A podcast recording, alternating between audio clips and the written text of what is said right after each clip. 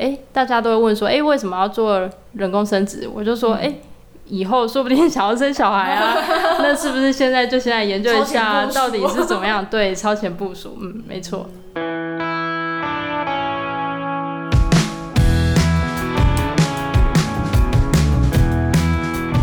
欢迎收听，没空，老娘忙着。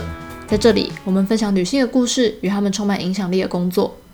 在上一集，我们一起回溯了妹妹怎么踏上性别研究这样的一条道路，以及后来当她在医院里做器官捐赠的研究时，看见了什么样的家庭性别政治。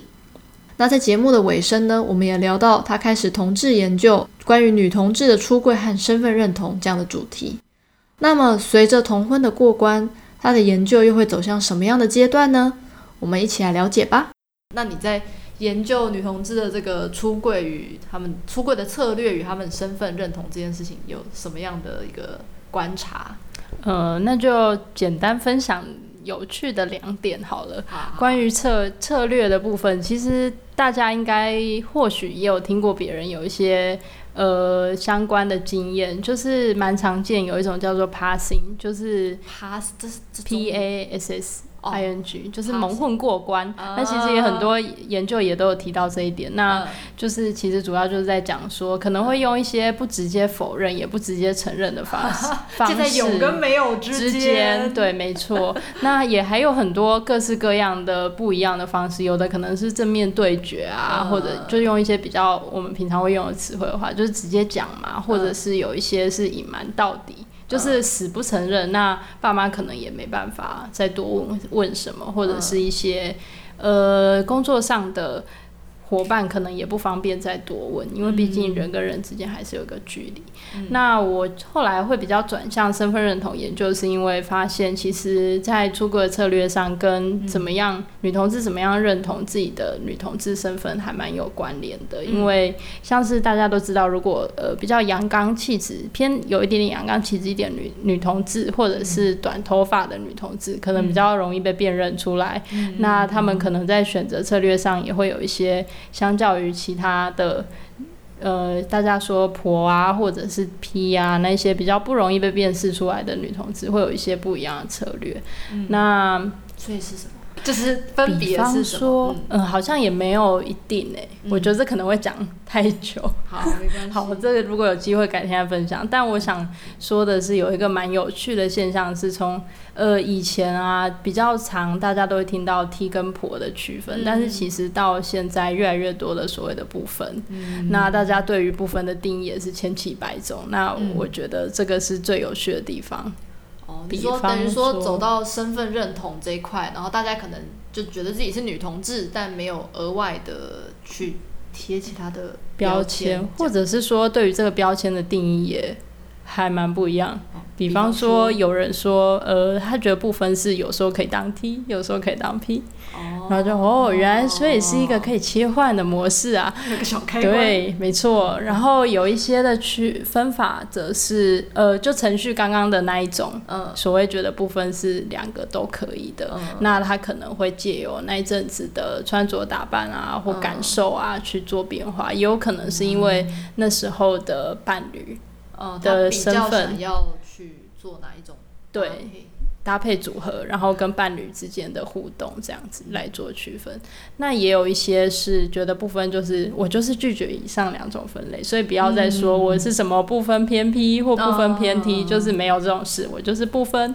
那当然也有一些就觉得自己好像是不分，但是也有偏哪一种。所以其实，在不分的这个范畴里，它其实包含很多，就还是一个不一样的。呃，但有人觉得不是光谱，有人觉得那是第三个分类，那也有人觉得它是光谱。好，这也是一个 众说纷纭的概念。嗯，这其实蛮有趣，其实呈现的是一个，就是大家已经渐渐的跳脱原本好像所谓的呃，一定要非 P 就是 T 或者非 T 就是 P 的这样二元的划分方式，而有一个更多不一样的想象或认同。虽然说大家对于这个认同没有。一定固定的样式，但我觉得有这样打开这样不同的讨论，其实是蛮有趣的。嗯，就可能比起呃，可能十年前吗？算是一个有一些差别了。呃，你在做文献回顾的时候，应该会蛮有看到那个脉络。对，就可能一开始是从酒吧的文化开始，然后到一些社团跟呃。就是学校的刊物的这样子的一个转变，嗯、到现在可能大家是越来越熟悉有网络交友啊，或者甚至在现实社会中也越来越可以从身边的人发现，哎、欸，你其实就是。圈内人，对，有一些差异。刚刚讲到这个是呃，就是硕班关于女同志的这个研究嘛，那我知道你之后也要继续做跟同志相关的，可以讲一下这个是什么吗？那就是。呃，既然还是回到原本想做成家，后来就发现，哎、欸，同婚过了，那下一步是什么呢？也随着这个社会脉动，有一些新的研究，就发现，哎、欸，其实越来越多人在想要生小孩。嗯、呃，虽然说，其实在这之前就已经有蛮多的同志有在养育小孩，比方说，可能是之前的婚姻状态，嗯、就是在异性恋婚姻里面，呃，所。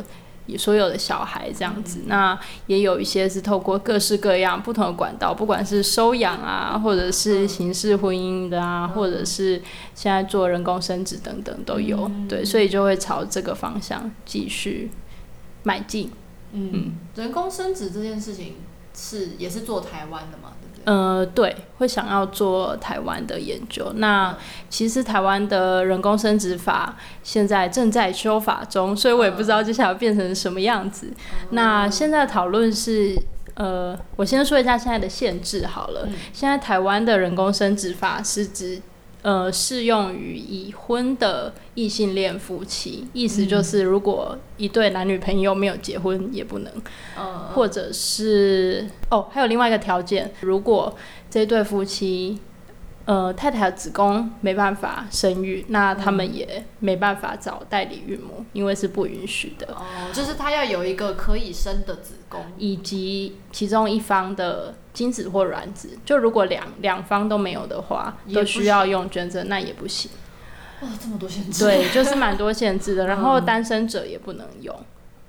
哦，哎、欸，所以不能假设我今天是有子宫的一个女性，我也有我自己的卵子，我去找一个捐精者，然后降生不行？其实不行，法律上不行。哦所以现在法律努力在推动的，就代理孕母还是蛮有争议性的，那就看接下来发展，可能稍微远一点。那比较近一点的讨论是，那如果是女同志，可不可以纳入台湾的现行的这个人工生殖法里面，以及单身者是不是可以适用？女性的单身者，因为男性就会牵涉到代理孕母，可能比较艰难。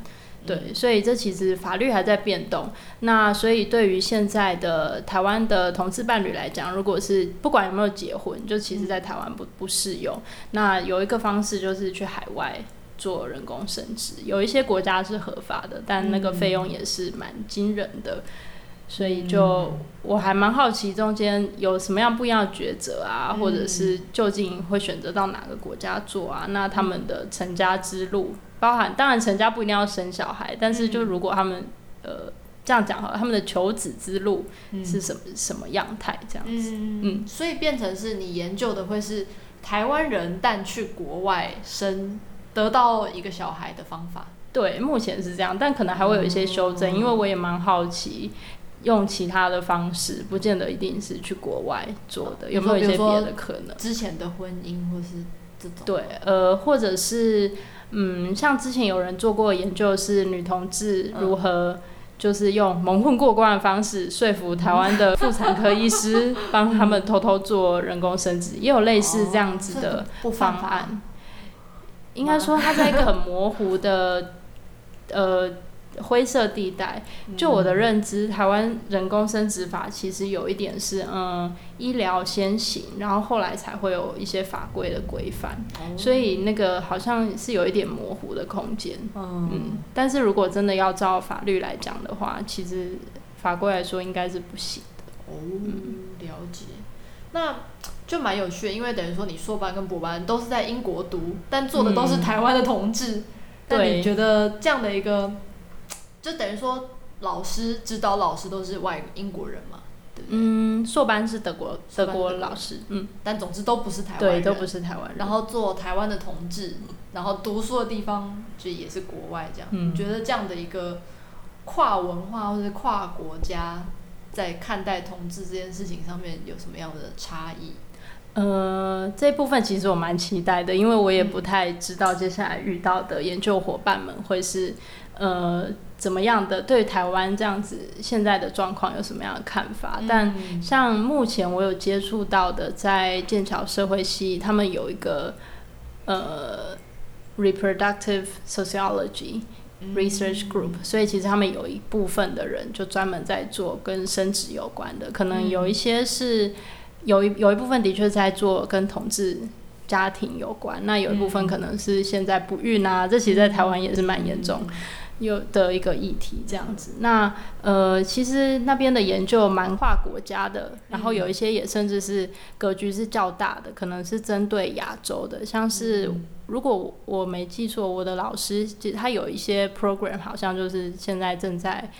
着力于整个中国啊，或者是整个东亚的、嗯、呃低生育率以及较呃超低生育率的，就台湾现在面对超对超低生育率 的这些现象，这样有所琢磨。嗯、所以他对东亚应该有一部分他的见解。当然，可能是身为一个局外人，嗯、我的老师是美国人，那现在在英国任教，所以他也是以一个他。呃，研究者都有研究者观点，所以他以他的观点来怎么看待亚洲的这些现象，我也是蛮好奇的。嗯、那比方说，我还有接触到另外一位研究员，他做的就是男同志的海外生殖。嗯、那他本身是波兰人，那他做的是整个中欧呃的男同志如何到美国去做海外人工生殖。哦、所以我其实蛮期待会跟这样不同的研究者会有。擦出什么样的火花呢？其实我也蛮好奇的。嗯，了解。大家都是一种跨一个不够，还要跨两三个文化的感觉。然后最后，但是关心这个核心又聚在一起，嗯，还蛮有趣的。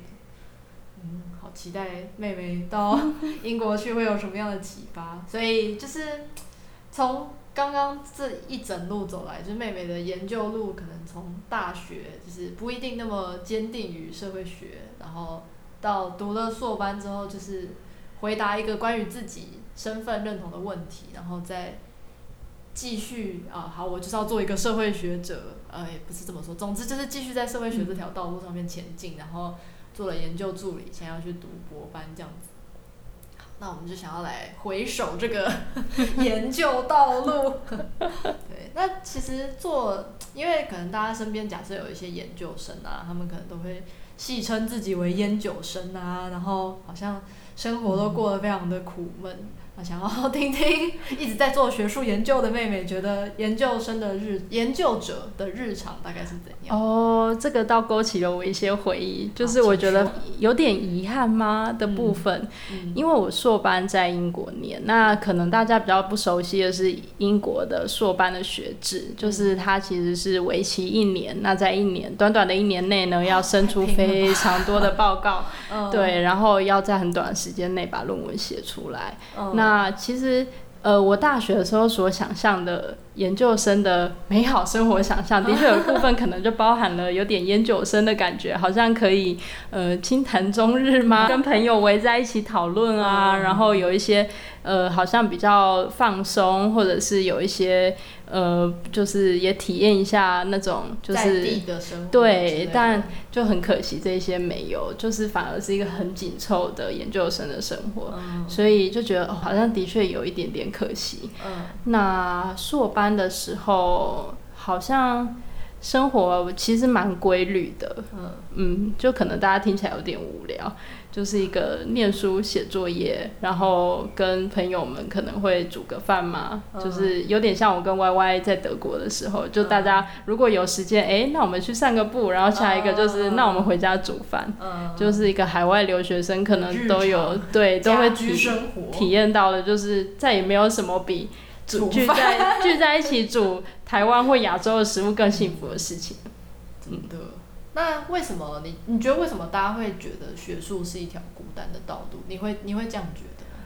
我觉得某个程度上是因为它是一个很个人的事情。嗯，就像大家如果呃，不管是高中啊或大学，其实都会经历到团体报告这件事情。嗯、那当然，有的人可能觉得好崩溃哦，就是很多人很难做事，但其实也有很多乐趣。嗯、可是到了研究所阶段，就硕博班都是，即便有一个研究的群群体或者是有伙伴们，嗯、但到最后那个论文那个研究，总是自己才是最清楚自己研究的那个人，嗯、然后也是自己要为。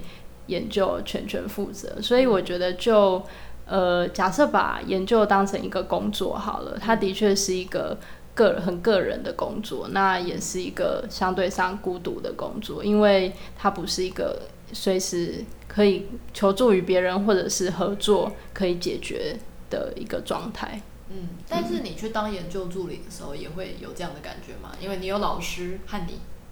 呃，有时候有，有时候没有，但我觉得这就是身为研究助理最幸福的时候，因为总会有一个人在旁边拉住你，或者是给一些提醒，然后给一些非常有用的，而且是非常有经验的一些建议，这样子。嗯。所以除了就是硕士跟博士这种学位的论文以外，其他的假设，比如说博做博士后研究好，或者是做研究助理这种形态的研究，是不是比较有团队合作的机会？对，有机会团队合作，但我觉得所谓呃团队合作可能也有限。像是以我，我跟着老师的研究来讲，其实老师就是那个孤独的人，他就必须要对这个研究负责，也要对这个研究助理可能会发生什么任何的事情或突袭，这个老师要全权负责这样子。所以呃，相对有有一些合作机会，然后呃整体来讲，可能还是是一个个人的工作。那我觉得另外一个原因，可能大家会觉得学术研究是一个孤独的路的原因，可能是因为要耗时很长。嗯，就不管是读完一篇 paper，消化完那些东西，写出摘要，然后理解，然后变成自己的养分。那在这这个只是文献回顾的部分，然后接下来再想自己的研究，到进行一个研究，其实的确是很耗时跟耗心力。嗯，但我相信很多行业其实可能也都会有类似这样子的经验，比方说作家嘛，就是需要一个孤独的自己的写作的时刻。嗯，嗯，了解，对啊，也是需要去产出文字，需要去消化其他人的文字。嗯，那这样你觉得学术研究它对你而言是什么？就是它的意义是什么？为什么？你会觉得说，哎，想要继续做这样的事情，这样？嗯，我觉得可能很重要一点，刚好可以回应刚刚说的，是不是学术研究都很孤独呢？这个疑惑，嗯、就其实不尽然。嗯、比方说访谈，像 Y Y 现在 在我们在进行，对，其实从跟人与人之间的互动，可以呃获得蛮多别人的生命的经验，或者是去认识别人的。生命世界，嗯，那我觉得这个其实是我非常喜欢的一个部分，嗯，就是我觉得学术不见得那么的孤独，因为它还蕴含着呃跟别人的互动，以及透过认识别人如何理解他们所认识的世界，嗯，来打开自己对于社会啊、世界啊的理解。嗯，因为像前面提到，不管是去了解女同志，不同女同志他们的出柜策略。就可以看到，哇，是各式各样对于女同志这个身份认同的各式各样的想法，嗯、或是在呃进到了医院之后，发现说，哎、欸，其实性别在里面扮演的角色跟本来想象不一样，也是基于跟这些受访者、这些研究对象的互动，才能够去得到的这个洞见。嗯啊，所以就是人的角色在这个人文科学类里面还是蛮重要的一环，对，最关键的一环。嗯。嗯那你觉得，因为等于说，就是这整路上面，刚刚你有一点稍微提到啦，就是说大学会想要做跟呃女同志这一块是跟自己的这个呃算想要回答自己，想要找一个自己的答案有关系。那、嗯、你觉得，就是性别跟性倾向这种很个人的事情和研究这样的一个互动关系会是什么？呃，如果用。我不晓得大家熟不熟？Cyril Mills，如果用他写的社会学想象力，他所说社会学想象力就是把嗯 personal issue，哎、欸、不对，说说 personal problems 变成 public issues，意思就是把个人的烦恼，对或问题转化成是一个公共的议题。嗯、因为不是社会学所关注的，既是有微观的，也有局观的。嗯、那其实可以透过社会学想象力来发现，其实每个人好像是呃。可以归咎于自己的所造成的那个情境，其实可能是有一个更大的脉络可以去理解，放到社会里面去理解。比方说，如果举失业来说，好像是个人不够努力啊，学识不够高啊，或者是呃，育人。遇到不不 不是，他想怪怪的，就是遇到不对的情境啊，嗯、或者就是不是没有好的机会，但会不会其实是整个社会上，比方说大家都知道的，有一些金融海啸的发生，或者是一些更大的结构性因素在影响的这一些个体，嗯，嗯。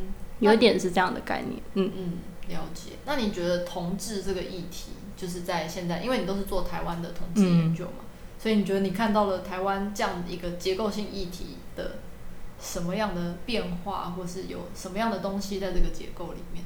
我觉得现在在台湾做同志研究还蛮有趣的，嗯、在于好像在同婚过后，其实台湾人对于呃同志的看法有蛮大的转变，就是不管是。呃，我不晓得大家有没有试过，就是去跟路人甲乙丙丁对话。嗯、就以前，以前我所遇过，可能就会说啊，那是奇怪的、不正常的人啦，就是嗯、呃，就是对啊之类的，就比较会容易，可能不会那到那么凶狠的直接、嗯、呃去就是歧视同志，但相对上。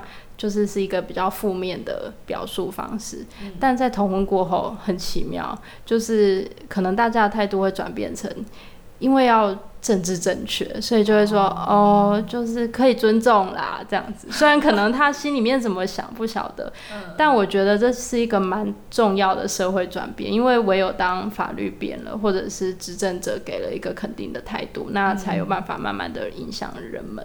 所以当台湾在面临这样的社会氛围的转变的时候，其实同志团体要有一些新的倡议啊，或者是诉求一些法律的改变，是蛮有机会的。但同时，其实又面对一个更大的格局，是整个全球的可能对于同志还是有蛮多的一些压迫或者是一些歧视，像是大家都很高兴的说，哎，台湾是第一个亚洲同婚通过的国家，嗯、那其实也意味着整个亚洲还是有很多不平等的事情正在发生。嗯、那怎么样站在台湾这个现在的社会变动的？这样的利基点，然后去看到不只只是台湾的同志，而是台湾同志可能跟其他地方产生什么样的关联。比方说，有一些人可能做研究是关于同志的外交政策，台湾怎么样透过性别平权这件事情，在世界上有个立足之地，甚至让大家看到台湾。其实这些都是蛮有趣的问题，它其实可以扩大到更大，而不只是在于台湾同婚过了这样子而已。对，就是刚刚讲到这个 public issue 的。规模跟它的层级可以是、嗯、可以是很大，可以是国家的、区域的、州的到整个全球的去看待这样的一个事情，或者是比方说回到跟我研究有关，像是美国的同婚过了，嗯、然后有一些生殖人工生殖的法律可能也已经允许。呃，同志伴侣可以做人工生殖，那是不是就会开始吸引各国的，像台湾的同志们，对生就是全球化的生生生育旅游这样子？嗯、那这也牵涉到蛮多的经济利益啊，是不同国家之间的法律如何嫁接的问题啊，等等，嗯、其实是很有趣的议题。了解。嗯、那刚刚讲的那个是 public issue，嗯，因为你刚刚有讲到说是 personal problems。变成 public issue，、oh, 那你觉得 你的 personal problems 就是在做完研究之后会得到解决吗？还是它本来是什么，那现在是什么？哦，oh, 我觉得我可能比较呃内心想回答的那些疑惑比较是硕士班阶段。嗯、那现在呃，我都告诉别人说，哎、欸，大家都会问说，哎、欸，为什么要做人工生殖？我就说，哎、以后说不定想要生小孩啊，那是不是现在就先来研究一下到底是怎么样？对，超前部署，嗯，没错，嗯，了解。所以可能之前是对于身份认同这件事情想要探究，嗯，所以成为了研究的主题。对，然后现在随着社会氛围的改变，然后同婚的过关，就来到下一个阶段，可能是，哎，那生小孩要怎么样去执行？嗯、这样子。对。哦，了解。真的是一个非常连接到 personal problems 的一个研究是的，很赞呢。好，那可是我就在想啊，因为刚等于说这个会多多少少会有一些个人的情感在里面吧？就假设在做研究的同时，嗯、就可能在回顾别人的文献的时候，可能哎，假设他的观点或是立场跟你自己在看待自己的 personal problems 的那个角度不一样。会不会就有一些情绪或是呃情感在里面？那你觉得在做学术研究遇到情感的这样的一个算冲突吗？或是交互关系？好了，你觉得它是什么这样的一个呃碰碰撞会是什么？嗯，我觉得没错，就是真的。呃，当对一个题目是有感情的时候，比方说是跟自己有关、有比较密切的关联的时候，的确可能会有一些情绪，嗯、而且可能是蛮多的。那当然，这不代表说如果做的议题是一个，比方说。呃，公共议题出发，像是 YY 可能直接是直指环境相关的或气候变迁相关的，嗯、当然也有可能在看到别人跟自己意见不同的时候，会非常的义愤填膺，怎么会这样子？对，我觉得这都这都这都一定会有。嗯、那当然，的确有时候有一些时刻，当跟自己的生命关联特别强烈的时候，会有更多的情绪。嗯、那我觉得这真的是一个。作为研究者非常艰难的部分，因为同时可能要试图去保持一个身为研究者的客观性，就要理解，嗯，每个人都有不一样的立场，包含我自己有我的立场。那怎么样从这中间找到一些平衡，以及自己要维持着做研究的客观性？嗯，那但是另外一方面，我觉得情绪不见得不好，因为正是因为有这些情绪的反应，代表对这个。议题或这样的一个研究主题，其实是有持续的热情，嗯，那我觉得这是维持着为什么想要做研究以及继续进行下去的最重要因素。嗯，那你可以举一个例子，比如说你遇到情绪好像会影响客观性的时候吗？还是其实你都没有这种时候？其实现在好像还没有那么强烈的遇到过，可能有一些会觉得。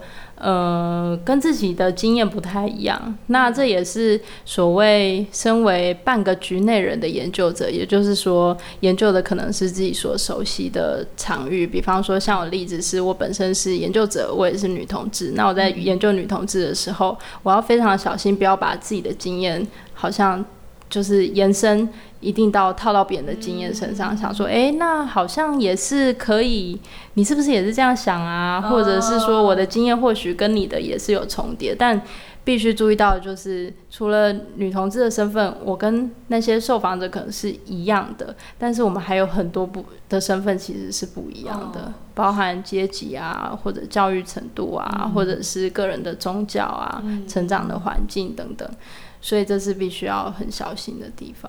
嗯，我觉得这点蛮重要，就是就像大家有时候把同志视为一个群体，但其实，嗯、呃，同志可能只是他生命中的一环，他还有其他，对他可能更觉得重要的身份，嗯，在这里。嗯、那如果只是把它化约为同志的话，不一定是真的去尊重那个人他的生命经验。没错。嗯，了解。那因为刚刚就是你讲到说面对同志嘛，那另外就是。哦，你在做这个器官捐赠的时候，就有很多进到医院的这个田野调查，然后会就是刚刚讲到要进到人家的这个家庭关系里面，这感觉里面有更直接会对着你来的情绪吗？吗？嗯，我觉得这这样的情绪好像都是比较。呃，后来去反思的时候比较有情绪。其实当下的时候所扮演的角色有点像是聆听者，跟就是倾倾听的那个人，比较不会有那么多的情绪。然后在反思或进行分析的时候，就会想说啊，就有很多的情绪，其实在后面才出来。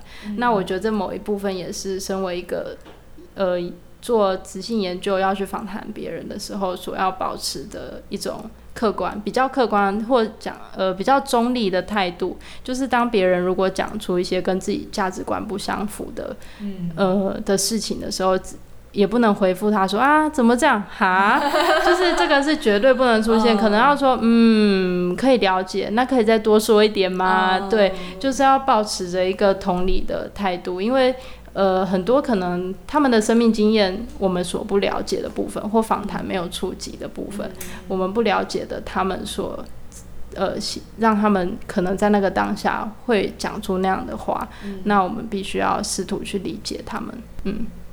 做社会学研究好难哦，就是对，就大就是像之前也有很多人会说，可能呃有很多长辈世代之间的冲突是来自于养成背景很大的不同嘛，那我们应该要学习去沟通。嗯、但我相信也很多人可能就是在跟长辈沟通的过程中就觉得非常的啊、呃，原来有这么大的价值观的一个冲突所存在，然后可能就会有一些情绪。那等于说，在做这些研究的时候，这样的状况也是会出现。对。只是研究者需要保持一个，呃，不要让对方觉得他有受到任何的价值判断。对。他就是可以继续说他的想法，这样子。嗯。对，但我必须说，跟长辈沟通才是比较困难，并不是因为长辈的关系，而是人与人之间不一样的距离跟关系。嗯。因为研究者跟呃。报道人或者是呃受访者，其实那个关系是相对很单纯的，嗯，就是主要就是那一场访谈或很多场访谈，嗯，或者是就是局限在那样的互动里。嗯，但是像 Y Y 刚刚说到，跟长辈啊、跟自己的父母啊、朋友，那个是长期的关系，那是需要经营、需要。不断的协商跟妥协，那个才是真的最难的。就是这次沟通完还有下一次，对，好多次。所以每个人其实时时刻刻都在做这件事情。是，嗯。但是这样的话，等于说你怎么取得他们这些陌生人的信任，就是可能就变得比较困难，因为可能在自己家庭的关系中有某种程度的信任，但是到了这种呃纯访谈的状况下，他要把他们家庭的这个运作啊，或者一些政治啊。可能慢慢的说出来也是很考验访谈技巧的一件事吧。是，但也不是，因为有时候很有趣，就是人好像都有诉说的欲望，然后有时候的状况是他们可能有话要说，但不知道跟谁说。因为像是承接我们刚刚讨论到，如果是呃像一个。有长期的关系的人述叙述，比方说可能他的家人啊，他自己的朋友啊，他网络网络内的人们，可能也会造成他们负担，或者是他觉得碍于各种原因不想讲。嗯，对，所以有时候很微妙的，就是有时候研究者反而好像扮可以扮演一个倾听的角色，然后适度的在那个时候可以让他们说，但。